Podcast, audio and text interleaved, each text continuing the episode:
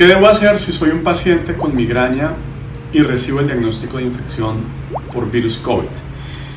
Dos posibilidades. Una, que no tenga síntomas relacionados con el COVID o que tenga síntomas muy leves, como un cuadro gripal.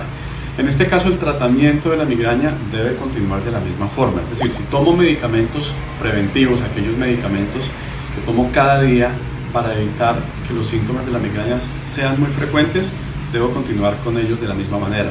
Si tomo medicamentos para tratar el dolor en el momento en que llega, los puedo seguir tomando de la misma manera. El segundo escenario es el siguiente. Tengo migraña, me hacen diagnóstico de COVID y tengo síntomas respiratorios, tengo tos importante o dificultad para respirar. En este caso, la migraña pasa a un segundo plano y debo buscar una valoración médica con el fin de asegurarme que no esté en riesgo mi vida por la infección dada por el virus COVID.